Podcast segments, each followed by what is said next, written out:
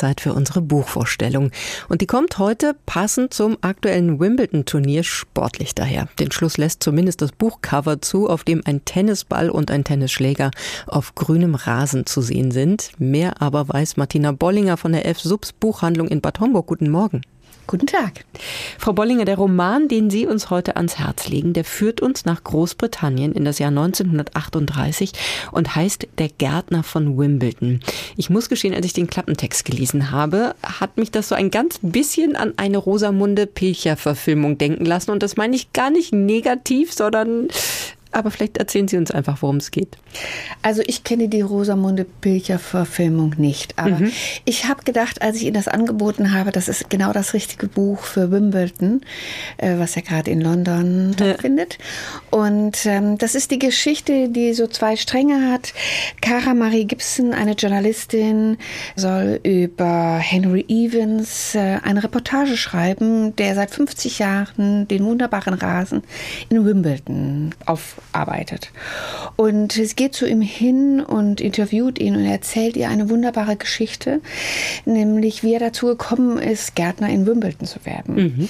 1938 äh, kommt er äh, mit seinem Vater auf ein schlossähnliches Anwesen, äh, Blake Hall genannt.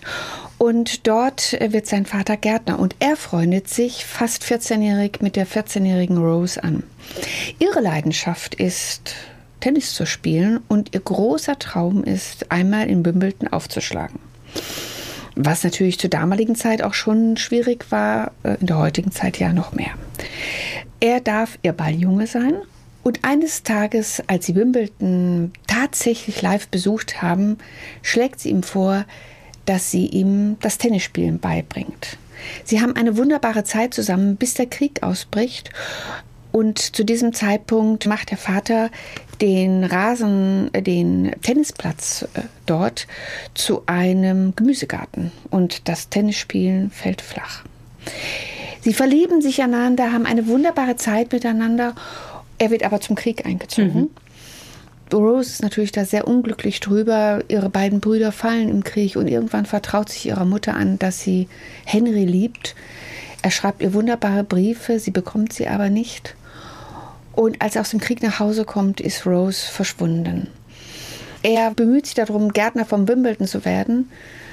Und als diese Geschichte erzählt wird und zu einem Buch verfasst wird, bekommt Rose, die nach wie vor noch lebt, dieses Buch zu lesen. Das heißt, es ist die Geschichte in der Geschichte und deutlich komplexer. Und ich äh, habe dem Roman Unrecht getan. Sehr Unrecht getan. Es ist eine sehr schöne, sehr warmherzige Liebesgeschichte, die wirklich zu Herzen geht, ähm, wo es wirklich um Liebe geht, die nicht unbedingt nur auf dem körperlichen Bereich wichtig ist, sondern einfach die Liebe zu den Menschen. Und es hat mich ganz tief berührt. Es ist ein ganz, ganz warmherziges Buch. Wir haben es in unseren Leseclubs gelesen und äh, jeder war der Meinung, ja, das ist es. Und für mich wird es ein absoluter Klassiker werden, weil ich denke, das kann man jedem Menschen wirklich in die Hand drücken, die einfach auch ein bisschen traurig sind, aber auch Liebe erfahren möchten und äh, jeder wird irgendwann Liebe bekommen. Das klingt schon mal sehr, sehr schön und tatsächlich nach einem Buch für uns alle, sage ich jetzt einfach mal, unabhängig davon, ob Mann oder Frau und ob Tennisliebhaberin und Wimbledon-Fan oder nicht. Wie ist das Buch zu Ihnen gekommen? Erinnern Sie sich daran? Ähm, ja, eigentlich ganz In den einfach. Laden, klar, wahrscheinlich durch eine Vertreterin oder einen Vertreter, aber trotzdem muss man ja angesprochen werden, auch von einem Cover, von der Geschichte. Was war es bei Ihnen? Was hat Sie so ja, angemacht? Die Vertreterin mhm. tatsächlich vom Kamper Verlag, die hat gesagt, Frau Bollinger, ich glaube, das ist ein das Buch ist was. Sie, lesen Sie mal. Und habe mir das Leseexemplar geschickt und ich war wirklich sehr begeistert und ich habe zwei Tage und zwei Nächte gelesen. Ich hatte Gott sei Dank Urlaub zu dem Zeitpunkt und ähm, es war es war ganz wunderbar Anfang des Jahres. Und ähm, wie gesagt, es hat mich zutiefst berührt. Und ich kann wirklich allen Zuhörern nur empfehlen, sich dieses Buch wirklich zu kaufen. Ähm, es ist nichts literarisch Hochtrabendes, das muss man wirklich sagen.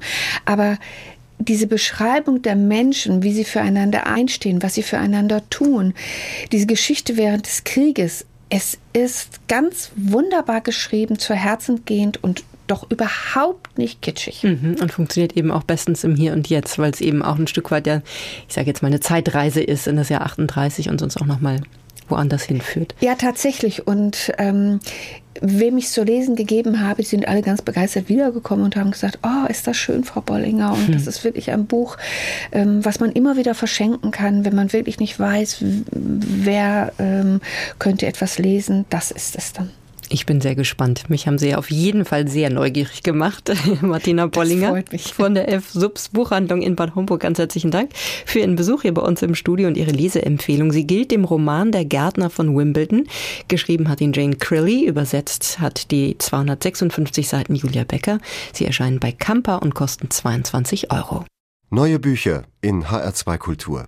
Weitere Rezensionen auf hr2.de.